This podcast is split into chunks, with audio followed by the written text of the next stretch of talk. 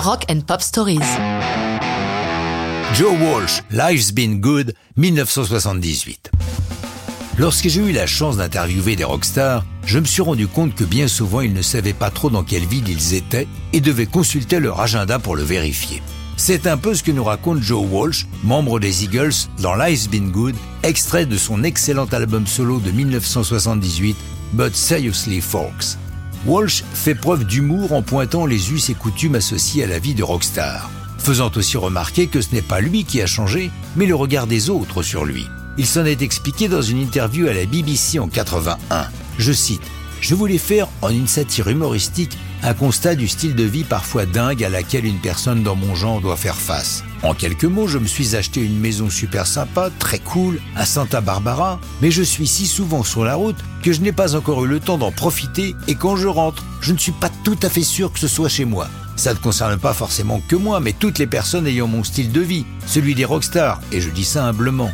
J'ai pensé que c'était vraiment étrange. Je fais des concerts dans le monde entier, par exemple, si on me dit C'était comment le Japon? Ben, je n'en sais rien. Ils ont un aéroport sympa. C'est à peu près tout ce que je peux en dire. Life's Been Good est en dernière position sur son album But Seriously Folks. Sur la version de ce disque, la musique est chantée tout doucement vers le silence, mais ne l'arrêtez pas. Au bout de 10 secondes, Joe Walsh a rajouté un petit message rigolo qui dit Waouh Voilà qui arrive un troupeau de One One suivi d'un étrange tintamarre qui ressemble à un mix entre une bande de canards ou de moutons, c'est assez indéterminé. Oui, Joe Walsh est un plaisantin, mais pas lorsqu'il s'agit de faire la pochette de son album. Pour celui-là, on le voit sous l'eau en train de déjeuner. Comme il l'a expliqué dans son interview à la BBC, j'ai dû le faire plusieurs fois, au fond de la piscine. Je me suis presque noyé. Mais c'était marrant, pas sur le moment, mais après coup.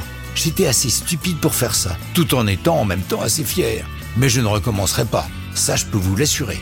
Au moment de cet album solo, Joe Walsh avait rejoint les Eagles et du coup, cette chanson fut souvent ajoutée à la setlist de leurs concerts. Elle apparaît d'ailleurs sur leur album de 1980, Eagles Live, avec quelques petites modifications dans le texte. Par ailleurs, Eminem l'a samplé en 2013 pour So Far, un titre de son album The Marshall Mathers LP2. Mais ça, c'est une autre histoire de rock'n'roll.